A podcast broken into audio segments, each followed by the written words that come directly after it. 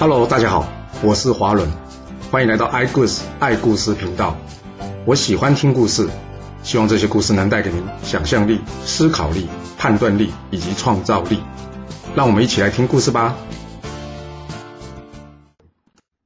这个纣王呢，本来是帝辛的第三个儿子，不过因为他是嫡子，所以后来就是由他成为帝王。一开始呢，他封了东伯侯姜桓楚，也有人说是九侯。为东方诸侯之长，西伯侯姬昌为西方诸侯之长，南伯侯鄂从宇为南方诸侯之长，北伯侯崇侯虎为北方诸侯之长。有了这四镇诸侯，那前面三位呢？有另外一个说法是三公。一开始商朝的国家呢还算是稳定，不过这个状况呢，却在纣王七年时发生了一个很大的变化。纣王七年时春天，突然间来报告。北方的这个诸侯叛变了，于是太师文仲呢奉命去讨贼。一开始呢，太师文仲告诫纣王要好好治理国家，要是在文的方面不懂，你可以请教宰相商龙；在武的方面要是不清楚的话，可以请教郑国武成王黄飞虎。这样了解了吗？纣王说：“我知道了。”就在太师文仲离开没多久呢，一天，商龙跑来跟这个纣王说：“报告大王，三月十五号就是女娲娘娘诞辰的日子。”我们要不要去祭拜他一下？那纣王说：“女娲是谁呀？她有什么功劳啊？”你听到之后会觉得很奇怪，纣王竟然不认识女娲。其实这是从纣王的曾祖父无乙开始藐视天神，导致神权花落。所以呢，纣王根本搞不清楚有哪些天神，以及天神做了什么。商龙告诉这个纣王，女娲呢造人，还有在之前炼石补天，对人的功劳是非常大的。纣王听一听，好吧，既然你说要去拜，那我们就去拜吧。就这样，在三月十五号的时候呢，商龙领着这个纣王呢，前往女娲庙去祭拜。这纣王进了女娲庙呢，看到女娲的塑像，觉得哇，这个女的好漂亮啊，于是就在女娲庙提了一首诗。但这个诗的内容，却是调戏女娲娘娘。商龙一看，哎，大王怎么会写这首诗呢？赶快把它擦掉吧。这纣王说：“我的文笔这么好，而且写这个诗是称赞她漂亮，你就想太多了。”于是呢，他这边没有理商龙。这商龙一直劝呢，纣王也没理他。这纣王说：“那祭拜完了，我们可以回去了吧？”就这样，带着大队人马就回到宫中了。这女娲原来上了天庭，并没有在宫中。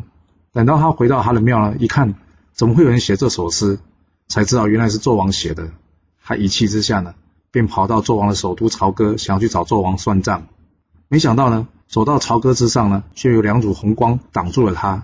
一看，原来是殷郊、殷红这两位。这两位呢，是纣王的小孩。同时，也是将来封神榜上的执年太岁以及五谷神。由于正神挡道，女娲掐指一算，一看，原来纣王还有二十八年的国运呢。既然天意如此，我就不可以违天而行事。所以呢，女娲就回到她的庙里。回到庙里的女娲呢，还是很生气，她想说：这个纣王实在太可恶了，我得找人教训他。于是呢，她用她的招妖幡找来了三个妖精，一个是九尾狐狸精，一个是玉石琵琶精。一个是九头雉鸡精，他告诉这三个妖怪：你们呢可以假扮工人前去迷惑这个纣王，要记住，只要迷惑他就可以了，千万不要残害生灵。等到商朝灭亡之后，我会协助你们三个，让你们修成正果，知道了吗？这个三个妖怪呢领命而去。回来说说这个纣王吧，他自从看了女娲娘娘的美貌之后呢，心里一直在想：哇，我应该再娶一个更美丽的妃子。于是呢，他找这个小人毕仲跟游魂过来。毕仲跟游魂呢，告诉这个纣王，那还不简单，你就照这四镇诸侯呢，个人呢选一百个美女进来，这样就有四百个美女啊。你可以从中间慢慢挑，挑一个你喜欢的。纣王觉得对呀，我怎么没想到？于是隔天早朝呢，他便宣布了这件事。没想到呢，宰相商龙呢，及大臣们呢，都反对这件事。看着大家议论纷纷呢，纣王最后也从善如流，说：“嗯。”宰相说的有理，就按宰相说的吧，不要叫四镇诸侯送美女进来了。这纣王真的有这么听话吗？才没有嘞！因为到了隔年，四镇诸侯前来，这个时候呢，纣王又将毕仲游魂找来说：“哎，你们记得吗？去年我说找美女这件事。”毕仲游魂说：“记得啊，宰相不是反对吗？”纣王说：“因为他那时候反对我下这个命令啊。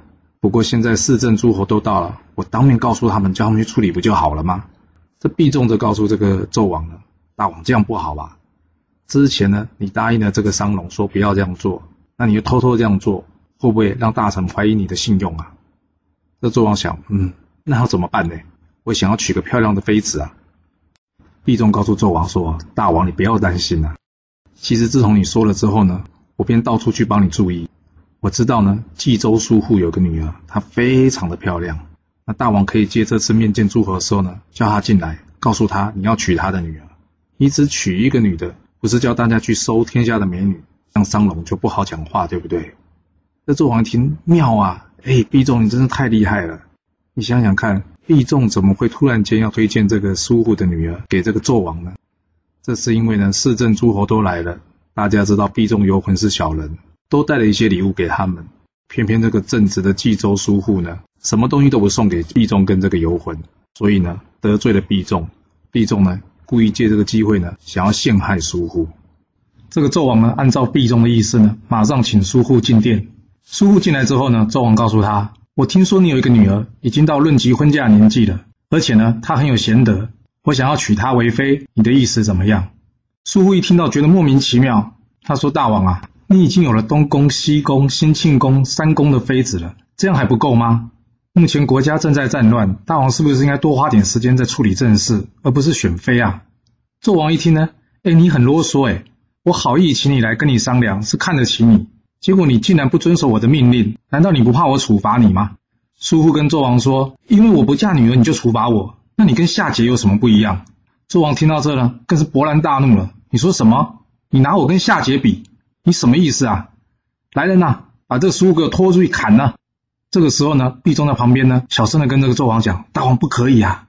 假设叔父只是因为没有嫁女儿就被杀了，群臣会来非议你的。”这纣王一听，那怎么办？这毕仲说呢？嗯，不如先让叔父下去，之后呢，我再小以大义，搞不好到时候叔父感谢你的不杀之恩，就会把女儿嫁给你了。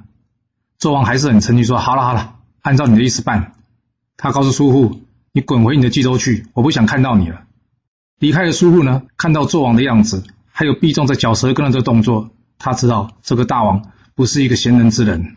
今天他既然无端被赶回冀州，搞不好哪一天纣王真的像夏桀一样。夏桀为了莫喜无端去讨伐有司氏，会不会纣王也来讨伐我呢？想到这里，他就越想越气。他想，我不可以这样不明不白的走了。这个因为愤怒呢而失去理智的叔父，为了怕这件事将来没人知道，于是他在离开朝歌时呢，在城墙上题了一首诗：“君坏朝纲，有败五常；冀州苏护，永不朝商。”这什么意思呢？这意思就是君主乱了规矩，败坏了五常。就是没有仁义礼智信，我冀州苏护呢，永远再也不朝见你商朝这个君主了。写了这诗，等于是公开造反了。冀州苏护呢，就这样一怒之下回到了冀州。这守城士兵一看，有人写这首诗，不能不告诉大王，于是赶快回报给纣王。纣王听到了，更是火大。这个毕仲呢，则是暗暗叫苦：这苏护个性也太急了吧！我都还没跟他讲到话，他就写了反诗逃走了。你不要搞错。毕仲可没那么好心，他想找苏护谈，只是想向他勒索而已，只是失去了一个赚钱的机会罢了。这个盛怒的纣王呢，马上传大臣进来，告诉他苏护在在城墙上提了这首反诗，于是决定呢派兵去讨伐苏护。这大臣鲁雄在想，苏护造反怎么可能？叔父是非常正直忠心的人呢。但是看纣王那么生气呢，他也不好反驳他，于是他跟纣王说：“大王，您不需要自己御驾亲征。”既然四镇诸侯都在，要不这样，我们找诸侯呢去平定这个事情就好了。纣王想想也行，那要派谁呢？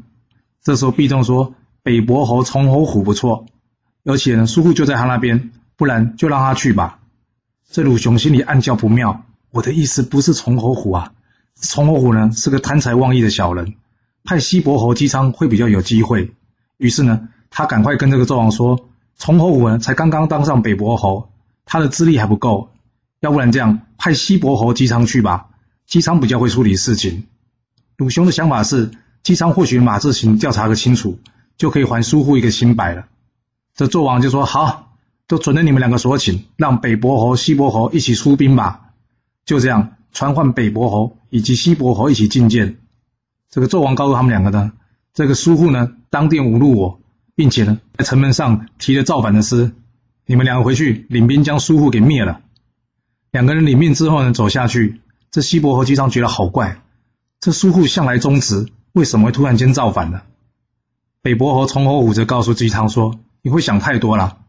大王说呢，他造反，他就一定是造反。要是每个人都像你一样，大王的命令呢，要怎么去执行呢？每个人都要怀疑大王一次，这不对了。”这西伯侯姬昌则告诉崇侯说：“你说的也是，要不这样，因为苏护离远的地方比较近，你可以先过去，我呢则赶回去点兵，到时候与你合击。”其实，就算姬昌不这么说，崇侯虎也早就想这么做了。为什么呢？因为要是他先灭了冀州，这功劳都归他。另外，在灭了冀州的时候，搞不好有很多财物啊、宝物的，他不就可以自己先拿走了吗？想到这里，崇侯虎就开心了，赶快回去点兵，立即去讨伐这个冀州苏护。冀州苏护一回到这个冀州呢，马上听到了崇侯虎来讨伐他的这个事情，他知道事情严重了，这怎么办呢？这崇侯虎呢是个贪财妄利的小人，根本不可能跟他好好商量的。于是他做个决定，决定迎战崇侯虎。这两军呢展开阵势，对峙于冀州城下。苏护怒斥崇侯虎说：“你没事带大军前来是什么意思？”崇侯虎则是告诉苏护：“你少装了，你当殿辱骂大王，还在城墙提了反思。你说我来这边是做什么？”苏护说：“这个大王呢重色轻贤，你身为臣子不规劝他，反而提兵来犯我。”你这样做是对的吗？崇侯虎说：“你废话少说。”于是呢，派将军前往去攻击这个苏护。苏护的儿子苏全忠呢，则是出马应战。苏全忠呢，异常的神勇，没一会呢，就将这个崇侯虎的大将给斩于马下。接下来呢，冀州军队呢，掩杀过去，崇侯虎的军队呢，就这样大败，退了十里之后呢，才稳住阵局。崇武从出兵以来，从来没有尝过大败的滋味。没想到呢，打一个小小的冀州城，却尝到了大败。他上气了，在那边垂头懊恼。旁边的将军则是跟他说：“胜败乃兵家常事，不用过分计较。明天呢，我们再杀他一阵，赢回来就是了。”另外一边呢，反观苏护这边，由于苏护呢正式的向天子军队提出了挑战，就是犯了死罪，所以呢，他跟大臣们一起讨论着接下来该如何处理呢？大臣告诉他：“既然已经反了天子的军队，是死罪，我们呢就没有退路了。”要不这样，我们晚上呢再去劫崇侯虎的营，再把他杀个大败，先取胜而后求和。若是我们连胜两场之后呢，再看看有没有诸侯能帮我们讲话，我们再向大王告罪，或许这个问题有办法解决。苏护想，这是个好方法，就这样吧。我们今天晚上来去劫营。到了三更半夜的时候，崇侯虎呢，因为早上打败了，心里呢根本没有任何的准备，大家就安心的休息，想说明天再战一场。没想到呢，突然间杀声四起，这个崇侯虎呢吓了一大跳，他的儿子崇应彪呢以及大将黄元济赶快领着其他将军呢赶过来保护崇侯虎。就这样呢，一阵混乱之下，两位将军被斩于阵中。黄元济以及崇应彪好不容易保崇侯虎逃出去，结果这个时候又听到杀声响起，原来是苏全忠早有埋伏，苏全忠冲杀了过来，崇应彪呢以及黄元济上前去抵抗，这崇应彪受了伤。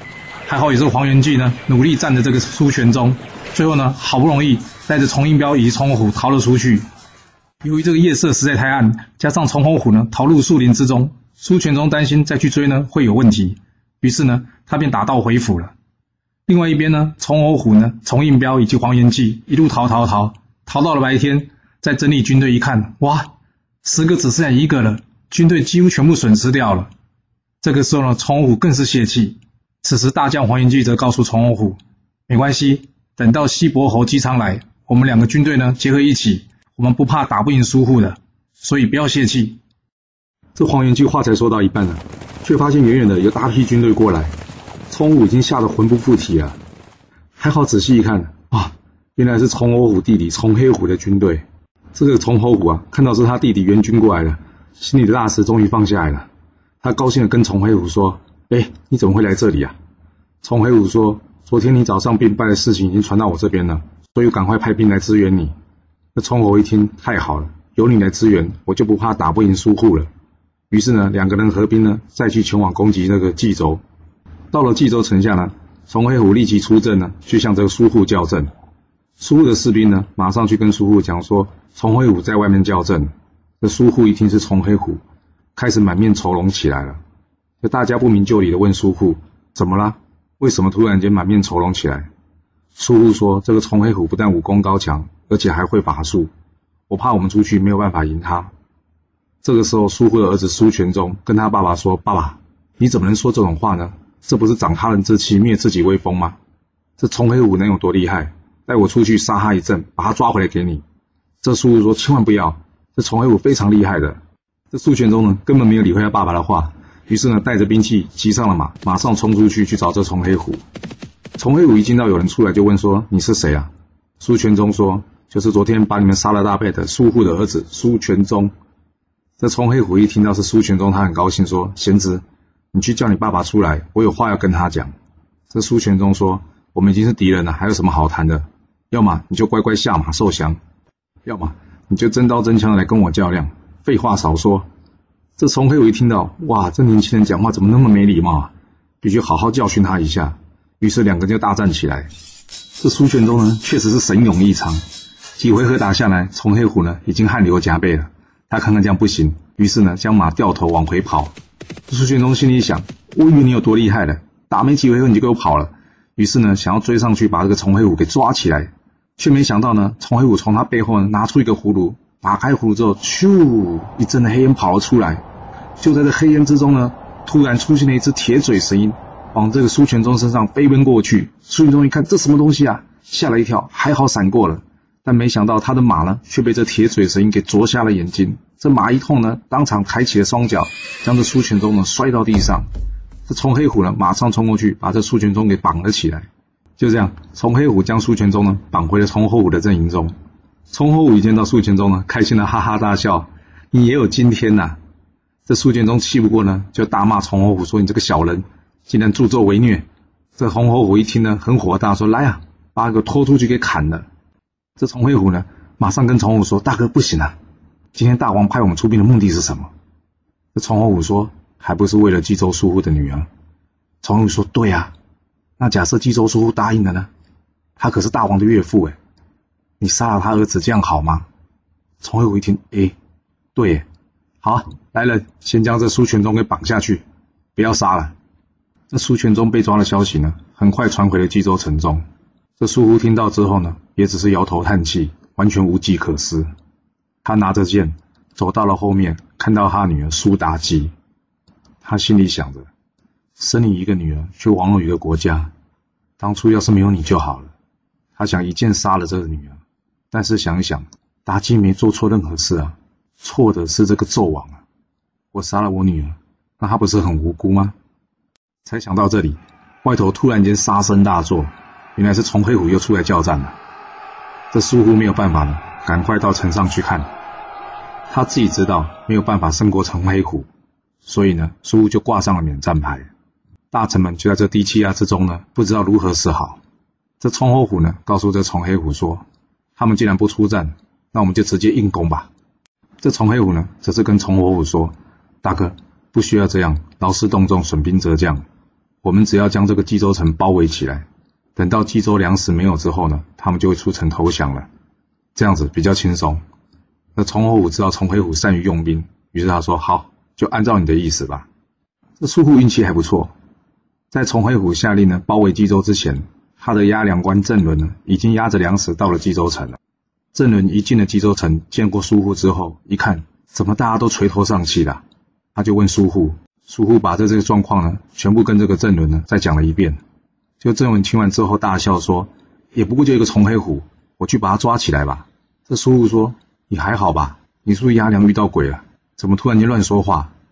就郑伦听了很生气，说：“你不要看我是个押粮官，你以为我没本领吗？重黑虎那点小小的本领呢，我等一下呢就把他给抓来给你看。